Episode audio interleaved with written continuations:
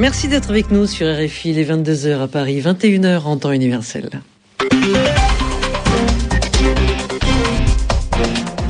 Sylvie Berruet. Et c'est l'heure de votre journal L'enfance est facile présenté avec Bernard Najot. Bonsoir Bernard. Bonsoir Sylvie. Les titres de ce journal. Le vice-président égyptien demande l'arrêt des manifestations avant d'ouvrir le dialogue. Au moins 600 blessés et un mort. C'est le bilan officiel des très violents affrontements entre les partisans et les opposants au président Moubarak sur la grande place du Caire. La côte nord-est de l'Australie frappée par le puissant cyclone Yiza, classé en catégorie maximale. Il provoque des vagues immenses et beaucoup d'habitants ont évacué la région. Le journal en français facile. Le couvre-feu n'y fait rien. Des dizaines de personnes sont toujours massées place Tahrir après les violents heurts qui ont mis aux prises pendant plusieurs heures les opposants et les partisans du président Moubarak au Caire. Alexandre Bouchanti, bonsoir. Vous êtes en direct du Caire oui, bonsoir.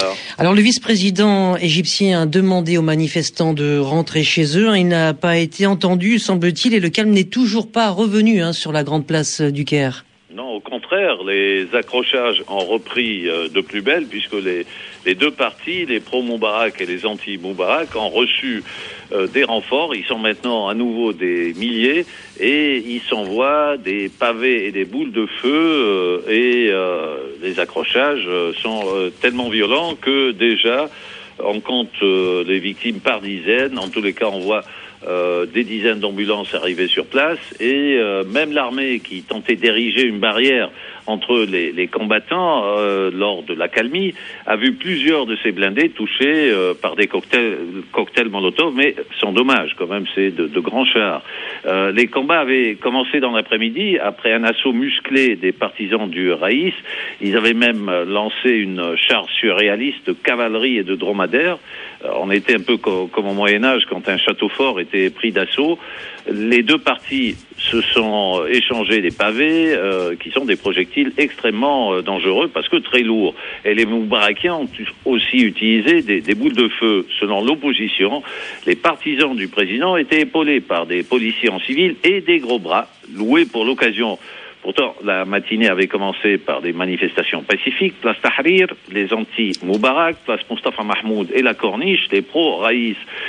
Des partis d'opposition avaient même accepté de dialoguer avec le vice-président, le général Omar Soliman. Mais tout a basculé quand les manifestants de la Corniche ont marché sur la toute proche place Tahrir. Hum, Alexandre Bouchanti en direct euh, du Caire, hein, où les manifestations, vous le disiez, euh, se poursuivent à l'heure à laquelle nous parlons. Le vice-président égyptien Omar Suleiman a annoncé avoir été chargé par le président Moubarak d'ouvrir un dialogue immédiat avec l'opposition, mais la majeure partie de l'opposition réclame le départ immédiat du président Moubarak. Alors les violences ont fait 611 morts et un 611 blessés, pardon, et un mort, un militaire tué dans les manifestations.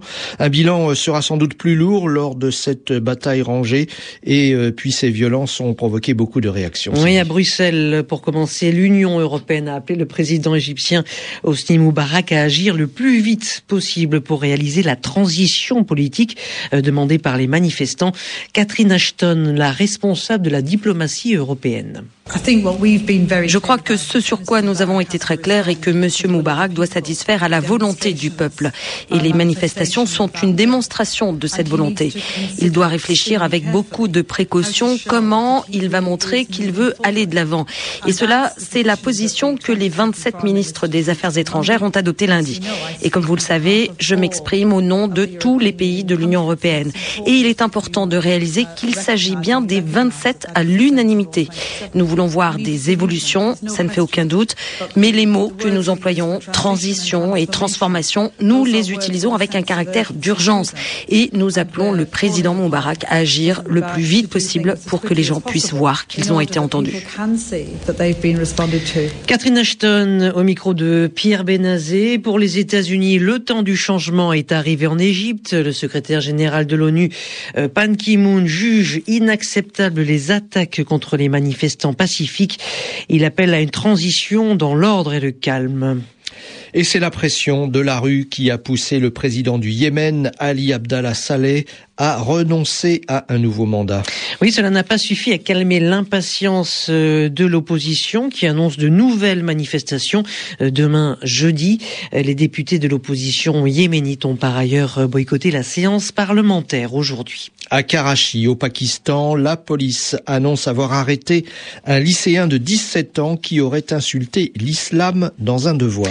Cela s'appelle le blasphème et cette affaire relance le débat sur la loi prévoyant jusqu'à la peine de mort pour les offenses à l'islam. Euh, cette loi est défendue par les milieux conservateurs. Euh, le jeune homme Sami Oula a présenté ses excuses mais il a été mis en prison. Jean Jabou. Ce nouvel épisode témoigne en effet d'un véritable abcès de fixation sur cette affaire de blasphème. Il ne fait aucun doute pour personne que le Pakistan est constitutionnellement une république islamique qui s'est construite sur la religion et dont la ferveur des habitants est incontestable. Pourtant, un gouverneur a été assassiné voici un mois sous prétexte qu'il était favorable à une réforme de la loi et pour son soutien à une mère de famille chrétienne condamnée à mort.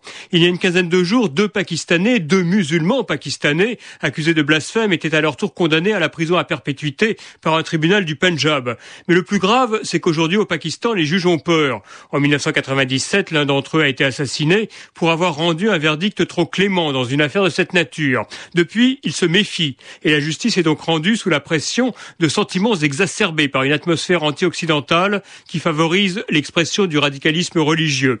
Samedi, Samiullah a été placé en détention préventive, mais les enquêteurs ne peuvent pas dévoiler le contenu de son blasphème, car s'ils le faisaient, il tomberait à leur tour sous le coup de la loi. Georges Abou, en Mauritanie, l'armée annonce avoir déjoué un attentat qui devait frapper le président Mohamed Ould Abdelaziz. Un véhicule soupçonné d'appartenir à ACMI, Al-Qaïda au Maghreb islamique, a été pourchassé par l'armée au sud de Nouakchott, la capitale. Des échanges de tirs ont eu lieu avant que les militaires ne fassent exploser le 4x4. Neuf soldats ont été blessés dans cette opération. La voiture faisait partie d'un convoi de trois véhicules recherchés depuis samedi dernier. Le pire a peut-être été évité à Moscou. Selon la presse et les autorités russes, des islamistes caucasiens auraient projeté de commettre un attentat sur la place rouge la nuit du Nouvel An. Et c'est là que se rassemblent chaque année des milliers de touristes et de moscovites pour célébrer la nouvelle année. Une kamikaze d'origine caucasienne est morte dans le déclenchement accidentel de sa bombe dans la banlieue de Moscou le 31 décembre dernier. Et selon l'enquête, la piste terroriste au Daghestan, une république du Caucase russe. 400e jour de détention pour Stéphane Taponnier et Hervé Guéquière. Oui, la mobilisation envers les journalistes de France 3 otages en Afghanistan ne faiblit pas. Le Sénat a reçu leur comité de soutien et fait part de sa solidarité avec les journalistes pour marquer cette date symbolique. 400 fleurs des pensées ont été plantées dans le jardin du Luxembourg. Des vagues immenses, de terribles rafales de vent. Le cyclone Yazi balaye la côte nord-est de l'Australie où sont terrés les habitants et les touristes. Et l'intensité du cyclone a été relevée de 4 à 5, soit la catégorie maximale, et ce pourrait être la pire tempête tropicale en Australie. Beaucoup d'Australiens avaient évacué la région quelques heures plus tôt, beaucoup, mais pas tous, comme cette habitante de Cairns. Elle s'appelle Marjorie May Smith. On aurait pu être évacué, c'est sûr, mais la raison principale qui nous a poussé à rester, et on n'est pas les seuls, ce sont nos animaux. Ce sont comme nos enfants, donc on doit rester ensemble. Et nos voisins nous ont dit, si vous avez déjà vu d'autres cyclones, si vous avez déjà l'expérience de vent aussi fort, vous saurez peut-être comment faire. Nous, on se sent prêts ici, à la maison. On n'a rien laissé de côté. On s'est vraiment préparé à cela. Par exemple, on a un matelas supplémentaire. Et si le toit s'envole, on a prévu quelque chose pour le couvrir. Et puis on a déposé nos chaussures juste à côté de la porte, mis des affaires dans la voiture. Et si ça tourne mal, on pourra toujours rouler. Mais il n'y a pas beaucoup d'endroits où aller et maintenant c'est trop tard pour évacuer. Si on appelle les urgences ou la police, ils nous donneront des conseils, mais c'est vraiment trop dangereux maintenant pour secourir les gens. Un propos, recueillis par Amanda Moreau. Le sport, il va replonger dans le bassin olympique. La natation lui manque. L'Australien Yann Thorpe, cinq fois médaillé d'or aux Jeux Olympiques, annonce son grand retour et ce sera pour l'année prochaine euh, pour les Jeux Olympiques de Londres c'est la fin de cette édition. Merci de l'avoir suivi. Merci Bernard.